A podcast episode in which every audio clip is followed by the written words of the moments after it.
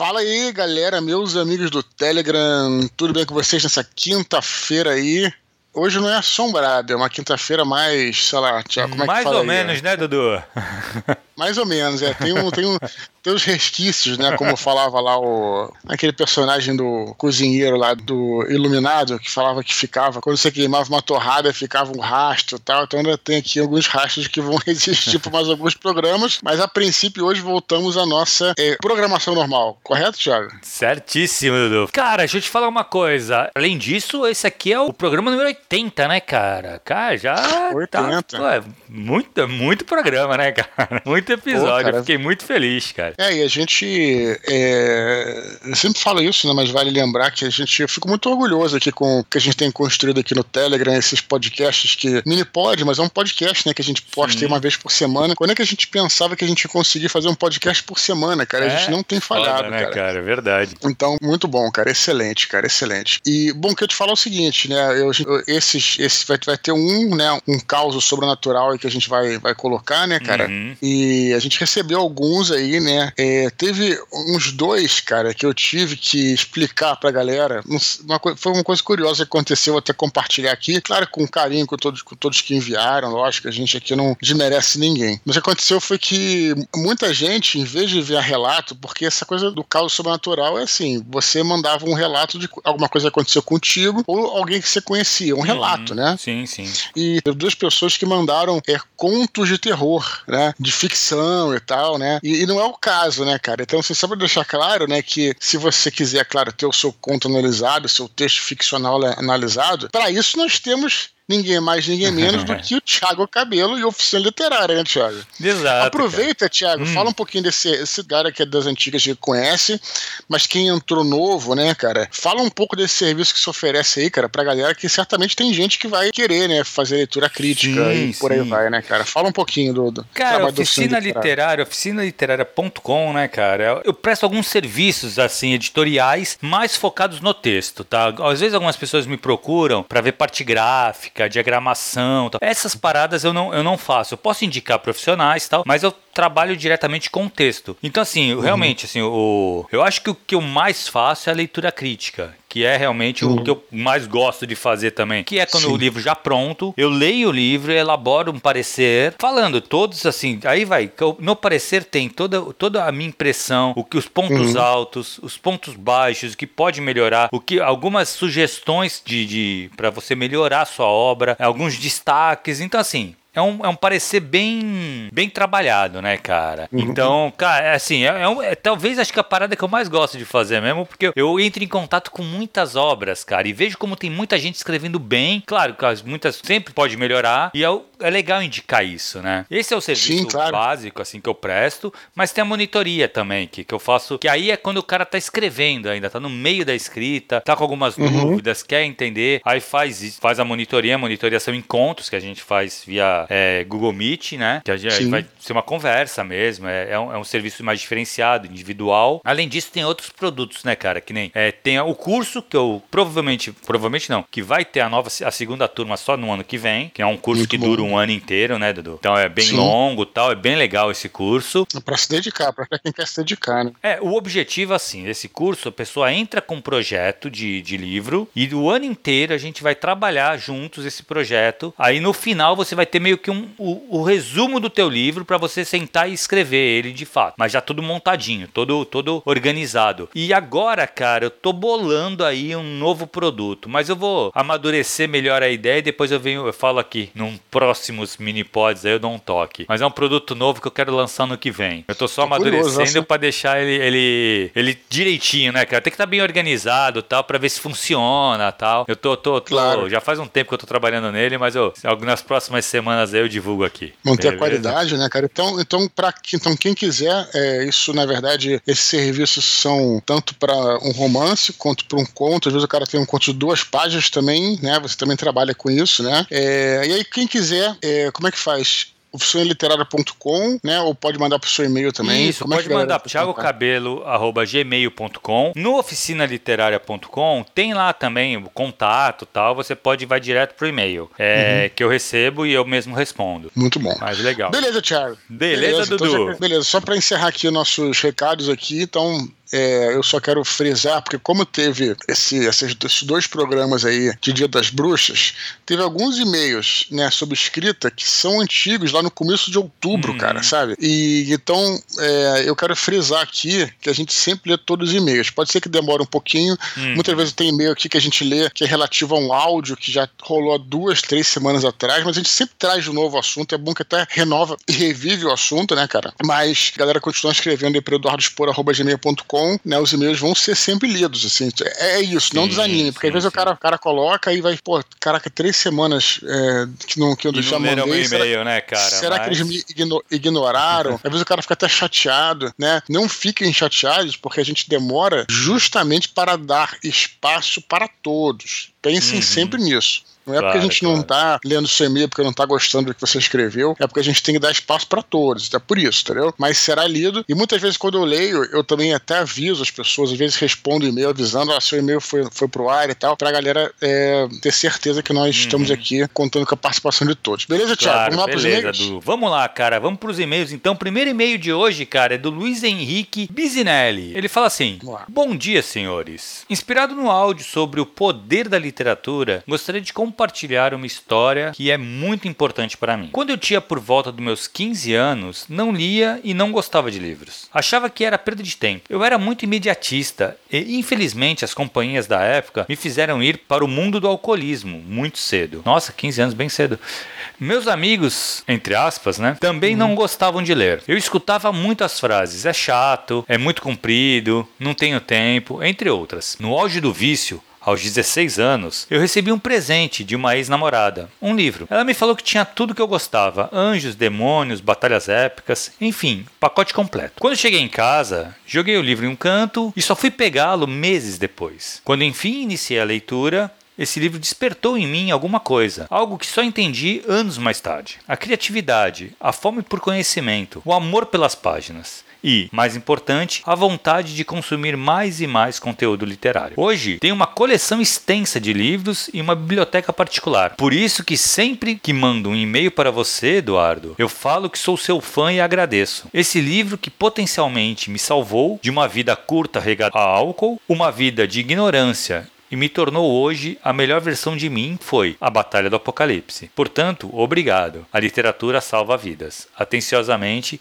Luiz Henrique Bisinelli. Que legal, hein, Dudu? Porra, que história Pô, cara, bonita, cara. Muito foda, muito foda, muito emocionante. Eu quero também agradecer né, a ele. E assim, é interessante porque eu acho que é uma via de, de mão dupla esse negócio, né? Acho, não tenho certeza. Porque, claro, eu fico muito feliz, muito orgulhoso, né, cara? Muito feliz de. de, de eu acho que esse é, esse é, essa é a função, para mim, pelo menos, eu acho que essa função da literatura, né? Uhum. Conversar com as pessoas e tal. E talvez não com a pretensão de mudar a vida, né? Mas. Não, mas tocá-la de alguma maneira, né, cara? Tocar as pessoas de alguma, de alguma maneira. maneira. Por outro lado, eu quero que a galera, que, que os meus leitores saibam que a galera galera prestigiando as minhas obras, vocês também mudaram a minha vida, né, Tiago? Afinal de né, contas, né, cara? Né, cara? Com certeza. Né, eu, eu trabalhava é, como jornalista, não tenho nada contra, eu gostava do que eu fazia e tal, mas era um serviço, um trabalho mecânico lá, sabe, cara? Uhum. E eu hoje alcancei o meu sonho, né, de ser escritor e trabalhar com isso integralmente, viver disso, né? Tudo que eu faço hoje em dia, cara, é, todo meu, é, tudo que eu tenho veio disso, né, cara? Hoje em dia eu vivo de direitos autorais, vivo escrevendo, e é por causa de vocês, né? Por causa da galera, uhum. galera que que me leu. O dia que a galera não, não quer mais ler, não gosta do Eduardo e tal, acabou minha profissão, cara. Acabou, vou ter que fazer alguma outra coisa.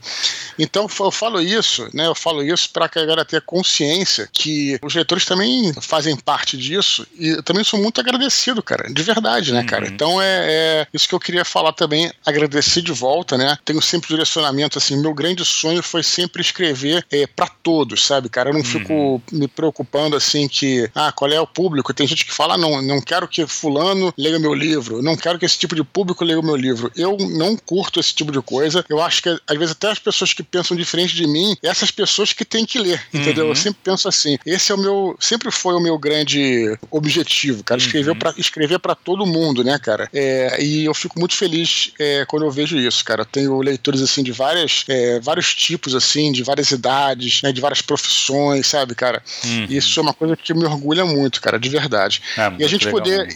E, e, e, fazendo. E aí, falando como leitor, eu vou te falar o seguinte: que eu também, eu já falei isso, né? Eu não, eu não sou um cara é, cada um, quando tem é, problemas assim, fica chateado com alguma coisa tal, se apega a uma parada, né, cara? Eu sempre me apeguei à literatura e ao cinema, né, cara? Quando não, não era um cara religioso, não procurei com, é, assim, me consolar assim, nenhuma religião, nenhum, nem, nem era muito. Eu até respeito muito a parte de psicologia, né? Tem um grande amigo meu que é psicólogo tal, recomendo para todo mundo, mas eu tentava, né, me organizar minha cabeça procurando alguma coisa, indo pra arte, né, pro lado da uhum. arte, consumindo, né? escrevendo também, mas consumindo também. Então não tenho dúvida de que isso aí é uma. entretém tua cabeça, mas é entretém no melhor sentido possível. Eu não tô Sim. falando do meu livro, não. Tô dizendo de qualquer livro, cara. Qualquer coisa bacana que você procura, às vezes tá chateado de ver um filme, sabe que aquele uhum. filme pode esperar e tira tua cabeça daquela, daquela, enfim, daquela vibração meio negativa e tal. Exato. E para encerrar,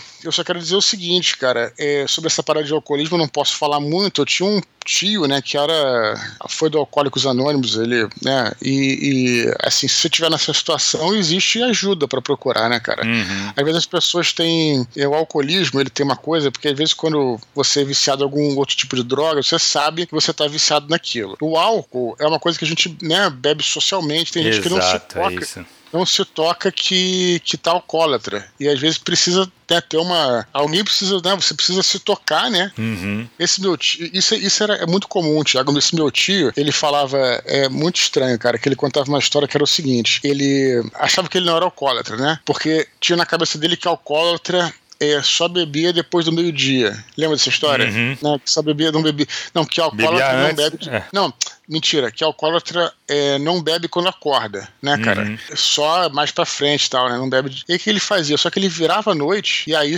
e bebia a noite inteira até, até meio-dia. Depois ia dormir, acordava, já era Esse três horas. Cara. Você tá entendendo? Tá entendendo, tá entendendo o mecanismo da cabeça uhum, do cara sim. pra se convencer de que não era, não era alcoólatra?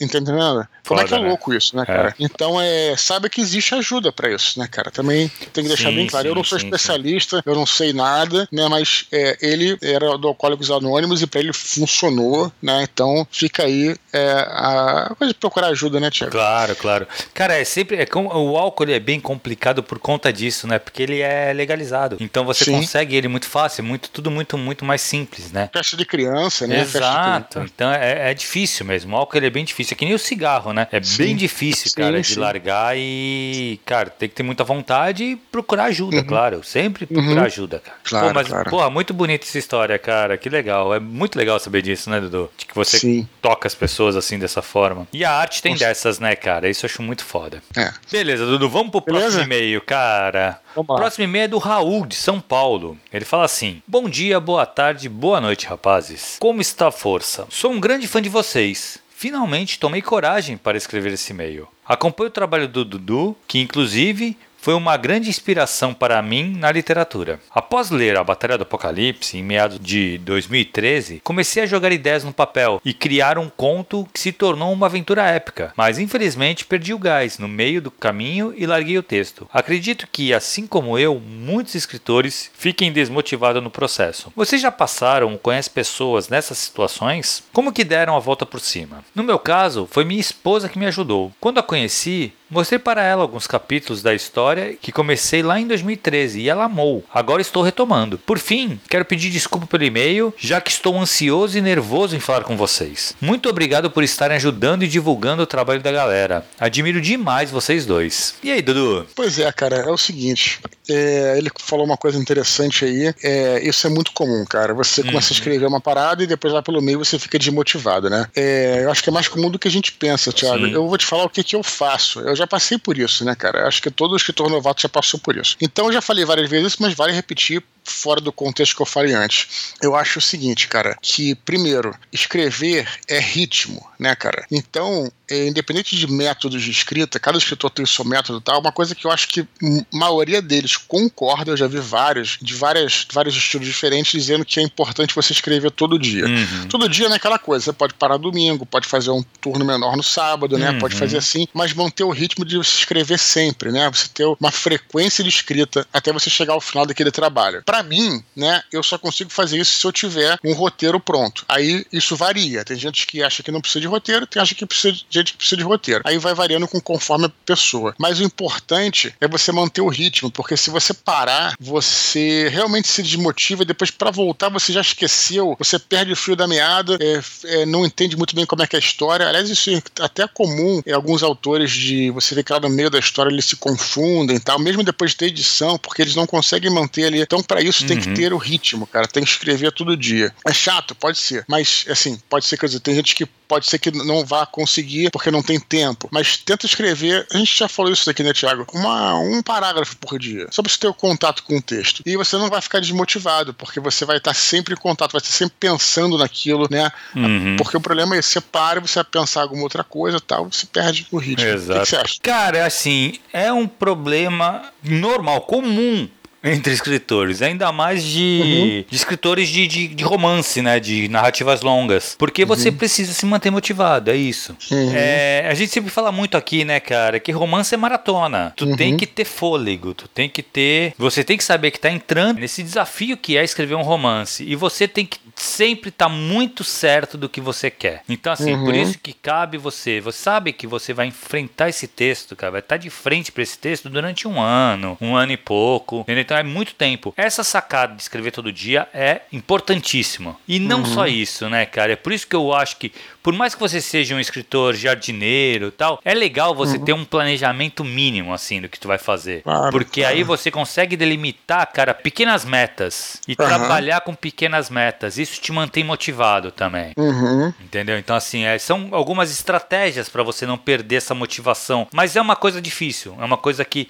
tu tem que ter, tu tem que botar na sua cabeça cabeça e colocar isso muito certo para você, que você quer chegar no fim dessa história. Eu recomendo muito, cara, assim, principalmente os, os meus alunos tal, a, a uhum. não escrever coisas muito longas logo de cara, assim, entendeu? Sim. O ideal é começar uhum. com, com, por mais que seja um romance, seja um romance curto, entendeu? Com uhum. não muito extenso, porque senão a chance de você parar na metade é muito grande, entendeu? Quando você tá começando. É até interessante o caso dele aqui, é bem, bem particular, que é bem isso que eu acho que você falou, Thiago, que ele diz assim, eu comecei a jogar ideias no papel e criar um conto que se tornou uma aventura épica. Uhum. Então, de repente, ele pensou naquela história como um conto, né, uhum. cara? E aí ele foi começou estendendo, crescer, repente é. foi falar, começou a crescer e tal. Mas ele cresceu de forma desordenada, quer dizer, uhum. você tinha um tal, eu imagino que o Raul, né, ele tinha um planejamento para um conto, só que não uhum. tinha um planejamento para uma aventura épica, né, cara? Uhum. E eu, sinceramente, Thiago, a gente também já falou isso aqui, eu acho que é, essa mentalidade, né, assim, nada contra, assim, grandes histórias, né, pô, tipo, pô, é, mas assim, eu acho que a gente já começar com uma mentalidade de uma aventura épica, até essa palavra solidificada, ela intimida um pouco, você tá uhum. entendendo? Porque é aquela coisa que a gente vive falando, né? Cara, o que a gente ouve muito aqui muito mesmo. É pessoas que realmente não conseguiram chegar ao final, mas é, eu tenho um planejamento para uma história que vão ser seis, sete livros, é. e aí é, e aí não consigo. Cara, porque você tem que começar pequeno, né, Thiago? Uhum.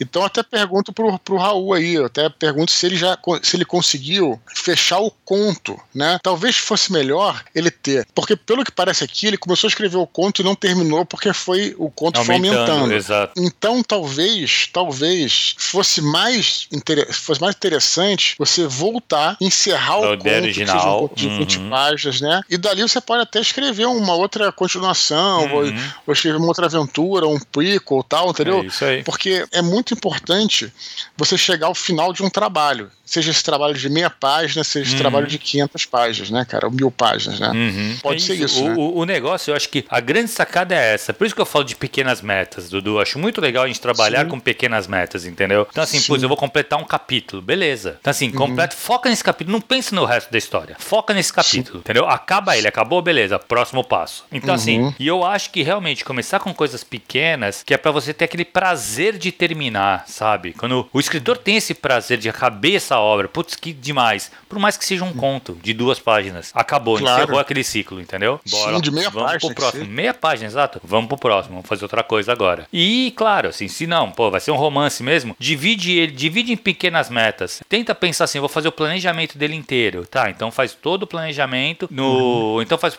planejamento do primeiro ato. Pô, beleza, é uma uhum. meta. Planejamento do segundo ato, planejamento do terceiro ato. Ah, e depois divide, aí vai, começa a escrever. Primeiro capítulo, segundo capítulo, e assim uhum. vai. Porque se você falar, putz, não, tu vai olhar, cara, tá muito distante de você completar esse livro, quando você começa a escrevê-lo. Você claro, vai claro. completar ele daqui a um ano só. E é muito claro. tempo, todo dia vendo aquilo, entendeu? Não, é, não, sem sombra de dúvida, Thiago, eu concordo tudo que você falou. Eu sempre trabalhei assim e tenho trabalhado assim cada vez mais, né, cara? Uhum. É, os meus livros do, do, do, Filhos do Éden, né, do, do Batalha do Filhos do Éden, geralmente tem três partes, né? Uhum. E no, no Santo Guerreiro, no Roma Invicta, tem cinco partes. E a, por quê? Porque isso também é uma maneira né, de, é, de eu entender né, que eu encerrei, né, claro que ainda tem os capítulos, eu trabalho por capítulos, então, poxa, é uma vitória encerrar um capítulo, mas também a parte é conceitual, por exemplo, aquela uhum. parte são capítulos que se passam numa cidade, por exemplo. Então, você fecha um ciclo dentro do grande ciclo do romance, exato, né? Exato. E isso dá um estímulo para você, uhum. né, que é o escritor, e também, Tiago, é excelente para os leitores. Sim. Os leitores também têm essa sensação de ser recompensados. Olha uhum. só, cheguei ao final dessa história. Quer dizer, é, bom, já que eu encerrei uma, a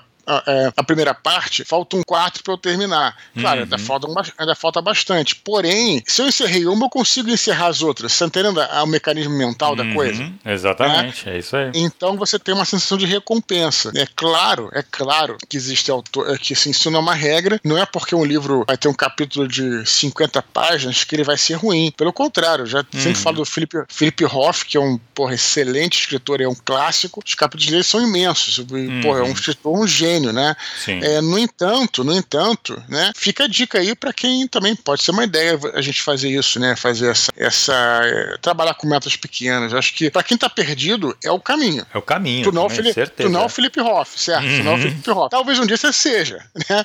Mas enquanto você não é, use essas, essas, essas, esses subterfúgios aí no melhor sentido possível, né? Uhum, claro, claro. Eu acho, cara, eu acho perfeito, porque isso te mantém motivado, cara. O, é. o fato de você trabalhar com pequenas metas metas e pequenas vitórias. Cara, que nem uhum. jogo de, de videogame, uhum. cara. Aqueles Sim. MMORPG, sabe? É isso Sim. aí, né? Cara, que o cara vai. vai pequenas coisas, vai fazer uma missãozinha que é uhum. pegar pele de cordeiro, sabe? Pô, mas aí tu completa uhum. aquilo ali, são pequenas coisas e vai aumentando, né? E é isso aí, uhum. é a mesma coisa na escrita, cara. São pequenos, pequenas tarefinhas que tu vai fazendo e tu vai ganhando e vai conquistando até confiança, né, cara? Tu fala, pô, consigo uhum. acabar essa obra, consegui acabar isso. esse capítulo, consegui acabar essa parte, sabe? Sim. Então isso vai te é dando confiança e tu vai crescendo junto com a obra. Eu acho importantíssimo. Sim. Eu Muito acho bem, que é Thiago. isso, cara. Legal, né? Beleza, então agora, agora temos um, um e-mail de terror, ah, e já que é de é terror, eu, eu que vou ler aqui. Beleza? Beleza? Vamos lá? Bora. Então é do Thales GM. Vamos ver o que, que ele diz aqui.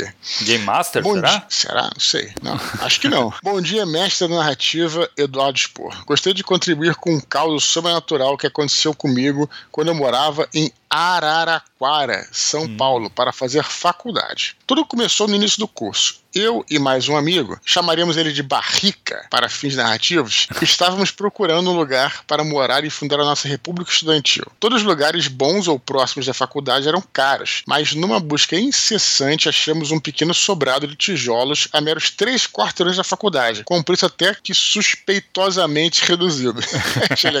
Ao visitar a casa, que parecia estar fechada há tempos, nos deparamos deparamos com cenas típicas de filme de terror: desde aranha, morcegos e uma camada de poeira quase lunar no chão. Porém, sem opções e com pouco dinheiro no bolso, fechamos o contrato de locação. Após um dia intenso de limpeza, a casa se mostrou digna para se viver. No entanto, minha mãe, que nos ajudava na ocasião, mostrou-se desconfortável e irrequieta. Enfim, estávamos instalados vivendo naquela casa por três anos. O sobrado tinha uma sala e cozinha no térreo, uma escada íngreme e um corredor no, com um piso de madeira antigo e rangente que levava aos quartos. Dois quartos à esquerda, um banheiro à direita e um quarto no final do corredor. Me instalei no primeiro quarto, barrica no segundo, e o terceiro ficou vago no início. No último quarto à noite, havia muito barulho. Portas do, do armário batiam, mesmo sem corrente de vento. Estalos, batidas e uma sensação fria. Quando a barulheira começava, eu me trancava em meu quarto. Mas certa noite, por volta das 23 horas, o barulho estava mais intenso do que o normal. Saio para ver e me deparo com meu previamente cético amigo fazendo uma grossa linha de sal grosso em frente à porta.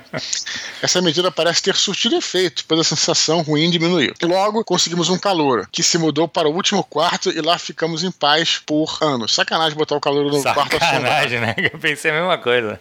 No último ano da República, entretanto, aconteceu algo estranho. Nosso companheiro que ocupava o último quarto desapareceu e levou todas suas coisas, deixando o aluguel do último mês pago e um bilhete dizendo que tinha arranjado outro lugar para morar. Achamos muito estranho, mas não nos incomodamos, pois teríamos de nos mudar em breve e a República seria desfeita em poucos meses. Anos depois, ao reencontrar com aquele amigo que saiu subitamente da casa, perguntei a ele qual o motivo e ele me disse: Eu vi uma mulher de branco com um lenço vermelho na cabeça andando no corredor. Não tem importância.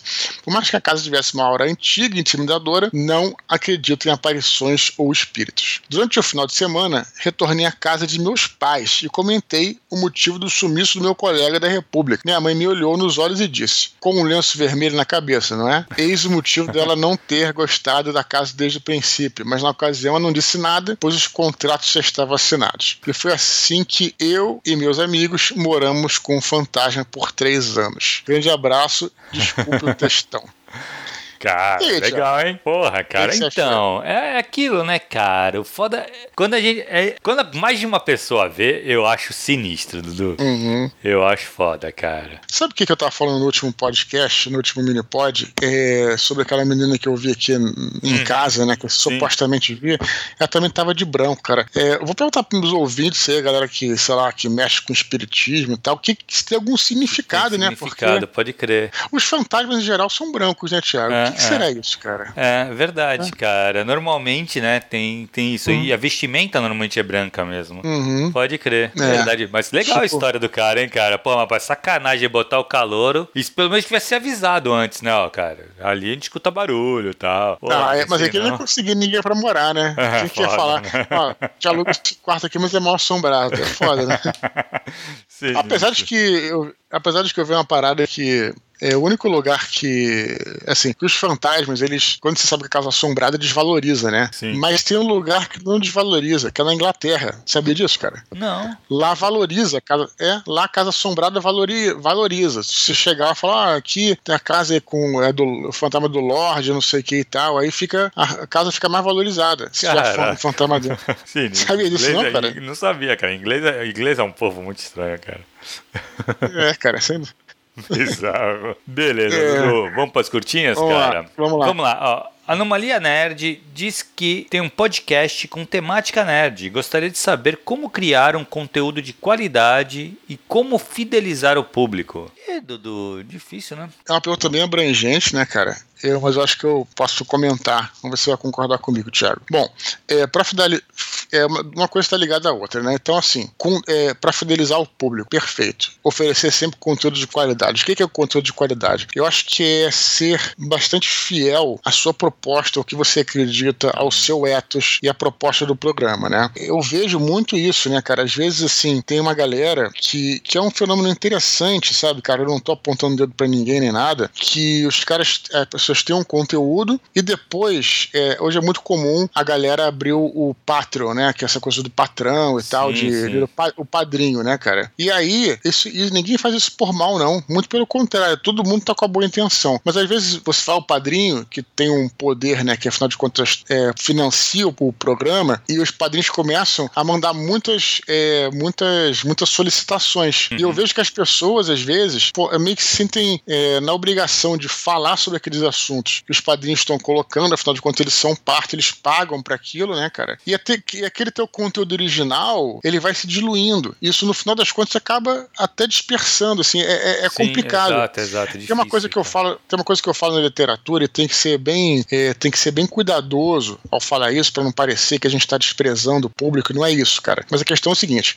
quando você faz um livro, por exemplo, é, o, o, leitor ele sabe o que, que, ele quer sentir naquele livro, ele quer sentir emoção, uhum. né, quer, quer se emocionar e tal, etc. Mas é, é tua, o trabalho é teu de você dar para o público né, a história, você que tem que criar a história. Uhum. Se o público pudesse criar a história na, que ele quisesse, ele não comprava o teu livro. Ele compra é o teu isso. livro porque ele, ele espera ser surpreendido pelaquela uhum. história que você vai contar. Tá entendendo? Não que um leitor não possa criar um próprio livro. Eu não tô falando disso, cara. Tô dizendo o seguinte: que você, você que tem que ter o controle sobre a sua história. Você vai ouvir as críticas, beleza, mas no final o que vai construir é você. Você não pode uhum. querer agradar todo mundo, fazer o que todo mundo quer quer, é porque aí. senão você não vai para lugar nenhum. Eu penso um pouco isso, né? Então, é, eu vejo hoje em dia que tem muitos podcasts e podcasts que estão com, trabalhando assim com padrinho e tal, e é legal a gente, é, falar com o público, mas não pode perder aquela tua essência, aquele teu conteúdo de qualidade uhum. que você, né, tem que para você continuar, né, sendo apreciado por eles, né? Claro. Então acho que conteúdo conteúdo de qualidade. Ele é importante para fidelizar o público. E uma segunda coisa que é muito importante é a frequência, né, uhum. né, cara? De que você publica o seu podcast, no caso é podcast, né? Cara, tenta fazer pelo menos uma vez por semana. Hoje em dia tem podcasts, inclusive, que são diários, né? Isso uhum. fideliza mais, mais, mas a gente entende que é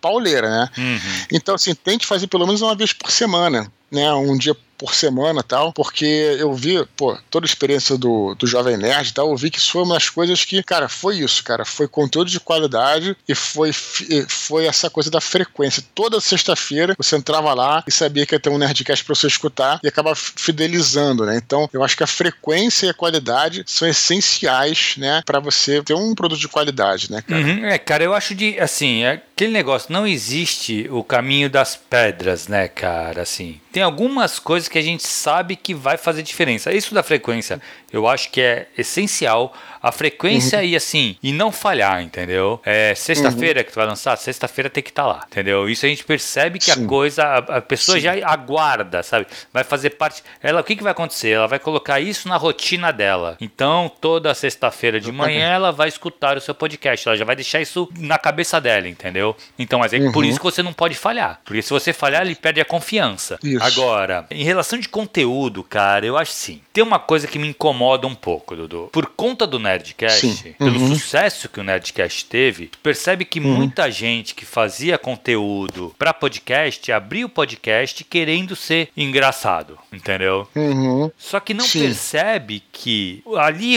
tanto o Alexandre quanto o, o Dave, o, o Azagal, eles são, eles são engraçados. E o trato dos dois é muito engraçado. Sim. O Alexandre é menos natural. engraçado, ah, mas o, o Azagal é, o Azagal ele é engraçado, ele é uma pessoa engraçada. Eu lembro que a gente gravou um Desconstruindo, cara, que a gente ria pra caramba. Porque ele tem umas Sim. sacadas que ele ainda fica sério, sabe? Ele joga a, as paradas e é dele aquilo. Ele vai ser engraçado, não importa do que, que, ele tá falando. Quando a galera quer ser engraçado, perde a mão. Aí não tem graça, entendeu? Então, uhum. é por, e essa é a maior crítica que eu tenho a muitos podcasts que eu escuto, que eu percebo a forçação de barra para ser engraçado. Tem que ser natural, cara. Se você for um cara engraçado, o conteúdo vai ficar engraçado, uhum. entendeu? Se é, não, não tem problema também. Faz um conteúdo de qualidade, pesquisa, fala sobre coisas interessantes, que a galera vai seguir. Tem muito hoje, tu vai ver que tem muito podcast que não é engraçado e tem um conteúdo legal. Sim, qualquer coisa que seja forçada, né, cara? Eu Perde, acho que não né? fica bom, não fica natural, né? Que você fica, fica, uma coisa cara. forçada e tal. E, quando é forçado, e ainda tinha, hoje em dia nem tem tanto mais, mas antigamente tinha inclusive uns podcasts falando do Jovem Nerd, uns podcasts que eram quase que uns pastiches do, Jovem Nerdcast, é, né? É. Inclusive, inclusive com, com, os mesmos personagens. Tinha um cara uhum. que era uhum. tipo o Sr. K, outro que. É, fica meio ridículo o negócio, é, né? Exato, cara? exato. É, cê, é, na verdade, eu não tô falando nem de, de, de Nerdcast nem de Jovem Nerd. Qualquer coisa que tenta imitar o outro, uhum. né? sejam vocês mesmos, né, cara? É isso. Eu acho que é por aí. É né? isso, tu vai ganhar na verdade, cê, né? O que, que você gosta de falar? Qual é o, qual é o tipo de qual é o formato que você, Uhum. você faz, qual o tipo de coisa que você curte e tal, né? É isso aí. É, sei lá, você curte histórias de terror, por exemplo, adoro. Então faça um podcast só sobre isso. Uhum. Você tem como conseguir essa, essas histórias. Só pra dar um exemplo que a gente, né? Eu, liter- a gente aqui, né, Thiago? A gente faz é nossa literatura, vida- basicamente. Nossa, né? nossa vida é literatura, porque É. é, eu, eu escrevo, você dá aula Uhum. e, nós, e nós somos leitores, sabe, tipo, inveterados, somos Exato. leitores, né? A gente adora ler. Então, beleza, isso é uma coisa que né, é um assunto que vai sempre render. Então, é, é, seja natural, cara, né? É isso. não tente, não tente forçar a barra. É muito bom Porque, também. então, Tipo, parece, parece que a galera acha que, não, putz, tem que ser engraçado porque engraçado vende no Brasil. Realmente, engraçado, Uhum. comédia vende muito no Brasil. Mas, cara, se você não é engraçado, não é só a comédia que vende muito, sabe? As galera se interessa por outras Claro. coisas. Então, assim, não Claro. tenta forçar a barra que não rola, cara. Acaba ficando Sim. falso, sabe? A pessoa percebe isso. Por melhor ator que você seja, as pessoas Uhum. percebem que tá, tá forçando a barra. Beleza, Dudu? Beleza. Cara, segunda curtinha de hoje do Paulo Baier. Ele Olha. nos agradece por servir de companhia e inspiração. Ele disse que já está na fase de enviar o livro para as editoras e gostaria de nos pedir conselhos e dicas sobre o papel do autor durante esse tempo. Como escritor iniciante, ele gostaria de saber mais sobre a ética profissional esperada pelas editoras nesse momento. E aí, Dudu? Primeiro, assim, manter a calma, né? Acho que isso para o escritor, assim, é manter a calma, porque é um, uma hora assim que você fica muito. Você acabou de escrever o livro, você tem, tem o seu projeto pronto e você quer ver o livro sendo edit- editado e publicado, né? Exato. Você não precisa es- esperar as editoras. A gente já falou sobre isso, publicação independente, tá? mas de qualquer maneira é uma pode levar anos, né, para esse livro, seja até em publicação independente, pode levar anos para que ele seja, é, para que ele aconteça, né, como a gente Uhum. fala, né? Sim. Beleza. O que, que a gente deve fazer é, nesse tempo? Manter a calma e continuar escrevendo, né? Claro, você vai continuar é, propagando o livro, divulgando o livro, beleza, mas continue escrevendo, já que você é um escritor, já que você gosta de escrever, continue escrevendo outras histórias, né, cara? Porque tem gente que eu acho que é um erro também. O cara acontece isso também. O cara escreve um livro e o livro manda pra editora, a editora não deu, não deu ainda retorno e tal, e ele fica insistindo que aquele livro vai ser o livro que vai mudar a vida dele. Se você, Uhum. E se você é um escritor mesmo, você vai continuar escrevendo outras coisas. De repente, um próximo livro pode vir a acontecer, enquanto isso não aconteceu. Uhum. Tem gente que fica muito apegada naquela parada. Ah, isso é meu rito de passagem. Se esse livro não for publicado, eu nunca vou ser escritor. A gente já falou isso aqui, a gente às vezes se repete, mas é bom repetir, Tiago, pra ficar bem, frisar bem. Quantos autores, né, publicaram os livros, livros foram um fracasso, tipo Dan Brown, cara. Dan Brown Exato, exato. só, vai, só foi estourar com o Código da Vinci. Tinha vários Uhum. livros antes que não vendiam É, nada. Exato. Pô, o George Martin também, cara. George Sim. Martin, ele publicou vários anos o, é, os primeiros livros, inclusive, do Crônica de Fogo e Gelo, né? Não foram, assim, grandes hits nem nada. Tinha outros livros dele já publicados que nem foram para nem foram bem e tal. E depois estourou, né? Um dos livros, aí Exato. voltou os outros e tal. Mas ele já tinha vários livros publicados. Quando estourou lá o, o primeiro é, Crônica de Fogo e Gelo, já tinha vários publicados, já tinha outros livros, já era um autor, entendeu? Quer dizer, então, é, isso é uma coisa que eu acho que é interessante falar, né? Não, não foi bem isso que ele perguntou, mas eu acho que isso para começar, Uhum.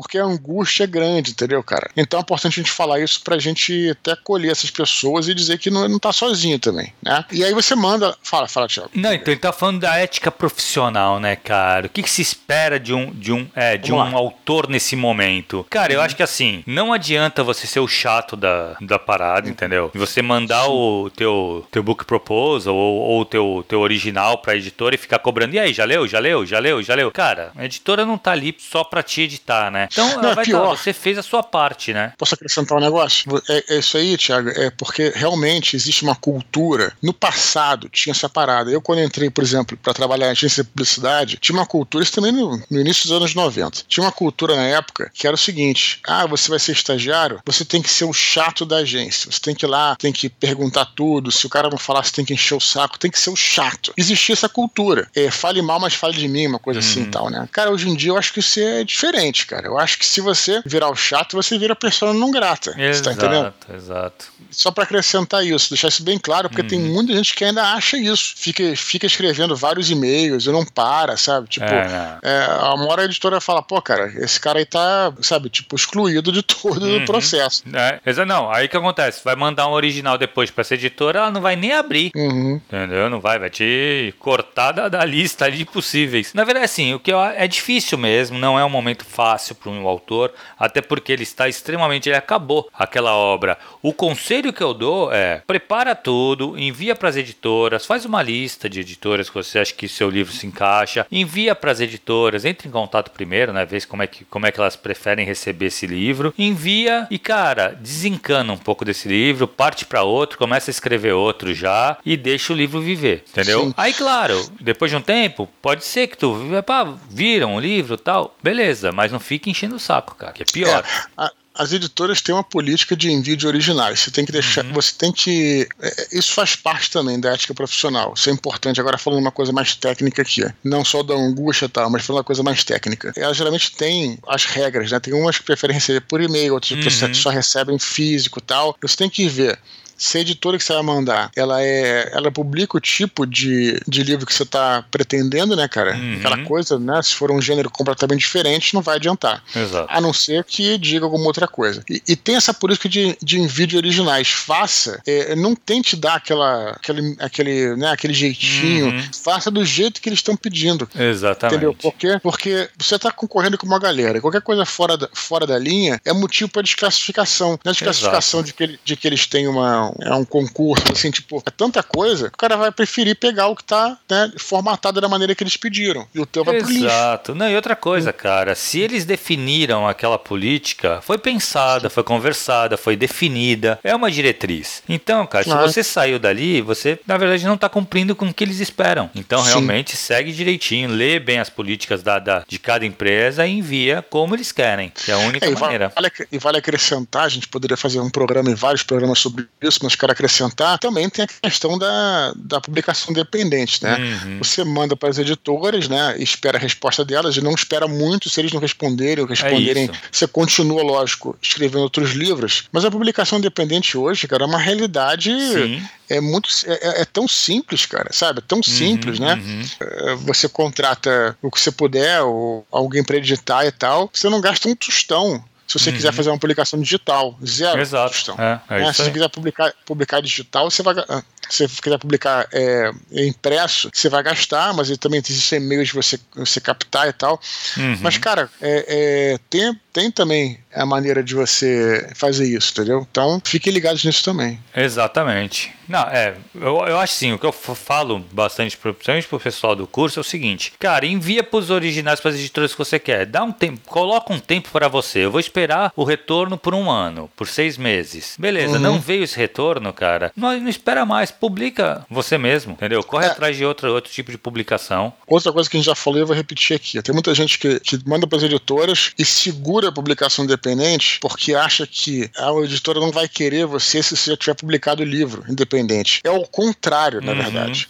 Exatamente. A editora, se você publicar independente e se for bem o seu livro, vai chamar a atenção das editoras. Você vai ter um case. Olha só. Exato. É, publiquei independente, vendi 500 livros pelo Kindle. Pô, legal, né? Já é alguma coisa. Exatamente. Então, então é, é importante falar isso porque as pessoas ficam muito angustiadas e muito inseguras e, e, e aí ficam sem saber para onde ir, entendeu, cara? Uhum. Mas essas são apenas algumas dicas, né, Thiago? Exato, também é casa, é casa a casa também, né? É muito uhum, difícil. Claro, claro. Tem que ver direitinho cada caso, exatamente. Beleza, Dudu. Vamos para a próxima, última última curtinha de hoje, Thales Sim. Figueiredo pergunta: Se nós fôssemos escritores novatos, começando no mundo da literatura brasileira hoje, o que faríamos? Como tentariam ingressar da melhor forma no mercado? Investiriam o seu precioso tempo em quais áreas? O que evitariam fazer? É quase que, quase que, que tem a, tá a ver com o que a gente agora. falou antes, né? É, é. a gente falou antes, né? O que, que eu posso acrescentar aqui pro Thales é o seguinte, cara, assim, apesar de tudo, tudo que a gente falou, porque ele falou assim, você investiria o seu tempo precioso em quê, né? Apesar de tudo que a gente gente falou em cima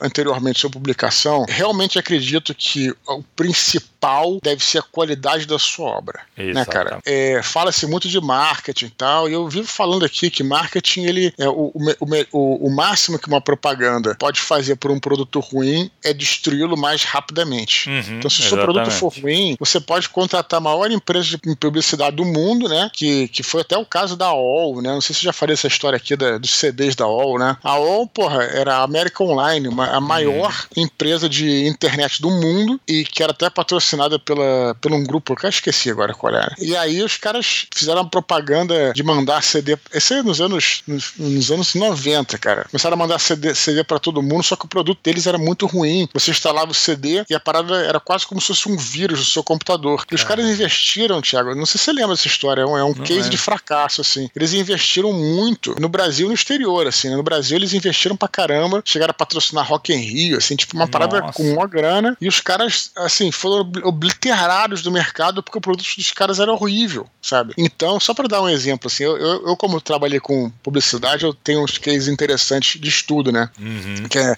é importante observar. Então eu diria o seguinte, já que, já que a gente já falou no, na curta do Paulo Baier sobre publicação, eu quero dizer para o Thales o seguinte: eu investiria meu tempo, claro, como a gente já falou da parte de divulgação, é, o mais importante eu acho é o conteúdo do seu livro. O que eu quero dizer? Investir é, em leitura crítica, investir, é, é, ouvir o que seus leitores beta estão falando, hum. investir numa, numa edição, numa revisão do texto. Eu acho que isso é o principal, sabe, cara? Porque, olha, eu vou te falar, cara, eu já, eu já é, tem, não vou falar nomes assim, mas tem editores assim que começaram no mercado, bacana, porra, uma capa maneira tal. Pô, peguei o primeiro livro, o livro na primeira página tinha um erro grotesco, erro grotesco. Tu fala, caralho, cara, que editora é essa, cara? Tipo, uhum, sabe? Foda. E não era erro assim de digitação, não, sabe? Erro uhum. grotesco. E aí tu fala, pô, cara, assim, você já vê que a qualidade da Como pode, é né? É, exato. Entendeu? Então, se você mesmo independente, invista, cara, porque, sabe, eu acho que isso é uma coisa importante. Né? As pessoas falam muito muito hoje em dia de blogs, é, blogs no sentido assim, de, de, de, divulgação, né? Uhum. Essa parte de, mas é, a qualidade do livro eu acho que é o principal, é o núcleo da coisa. Não, a primeira coisa que tu precisa ter é um bom produto na mão, né, cara? Um bom, é, um bom livro, cara. Uma boa narrativa, um, uma coisa que vai aprender seu leitor. Primeira coisa, para tu pensar depois em publicar, entendeu? Então eu concordo muito com o Eduardo nesse ponto aí, porra, tem que ter, tem que ter um bom livro aí, revisão, investir em revisão mesmo, tem que estar tá apresentável. Eu acho que acabou legal, investir em, em, em, parte gráfica também, uma boa diagramação, saber. Claro. Isso se você for fazer o, o, se você for fazer a autopublicação. Se for para editora, normalmente a editora vai fazer essa parte. Mas Sim. assim, até para mandar para editora, eu acho que passa por uma boa, se você não tiver um domínio muito bom do português português, vale a pena trocar uma ideia com o revisor, gastar uma grana para mandar claro, pra editora. É, eu comprei é isso, cara. É isso. Não, lógico, porque assim, você causa uma péssima impressão. Exato, você exato. Tem, como eu disse, tem um erro no começo, eu não tô falando, tô falando assim, é um cara que a, a, editora vai ver, começa a ler a primeira página, pô, o, livro, o texto tá limpo. Uhum. A segunda, pô, o texto tá limpo. Esse cara tem chance, cara, sabe? A história tá intrigante, o texto tá limpo. Mas aí depois, ou você começa, começa um erro grotesco, aí você fala, puta, cara, sabe? Aí dá uma desanimada. Então, exato invista nisso. Eu, investi, eu investiria nessa parte da qualidade do texto uhum. mesmo. Sim, sim, sim. Exatamente. Beleza, Dudu. Então foi isso, cara. Mais um mini pod. Muito bem, cara. Lembrar, galera, só para continuar escrevendo para eduardospor.gmail.com todos os e-mails são lidos, cara. Pode demorar um pouquinho, mas a gente lê todos os e-mails e ele vem pra curtinha. Se for uma conversa assim mais, mais direto ao ponto. Beleza, Dudu? É isso aí, continua escrevendo. Se quiserem também mandar uns causos aí, às vezes sobrenaturais, vocês podem mandar. E lembrar que se você estiver escutando esse áudio por outras mídias, acesse e confira o nosso canal no Telegram t.me barra Eduardo Spor e pedir pra galera continuar divulgando, né, Thiago, nosso link aí. Exato, continuar cara. repassando. Ó, ó, fica o desafio. Quem não gosta de uma boa história de terror, Thiago? Todo boa, mundo gosta. Exatamente. Então, repassem nos nossos dois é, programas especiais de Dia das Bruxas, repassem no Telegram, pros seus grupos de amigos que vocês têm no Telegram, pros seus amigos, pra, pra vovó lá que tem que tem história de, de bruxaria lá, qualquer coisa, passe uhum. para ela para ajudar a divulgar nosso canal. O, o, a coisa do, do, do caos sobrenatural, Thiago, não é tão direcionada quanto essa coisa de literatura. Acho que todo mundo gosta, né, cara? Hum, exatamente. Então, é um excelente. Um excelente e aí, já chegar nos 10 mil, né, Dudu? Fazer a live, cara. Vamos lá. Será que até dezembro? até janeiro vai. a gente consegue? Até Eu acho que até janeiro vai. Acho que até janeiro vai. Beleza. Boa, Dudu. Valeu, meu querido. Valeu, galera. Até a próxima. Valeu, pessoal. Até a próxima aí. Um grande abraço e boa quinta-feira para todos. Tchau, tchau.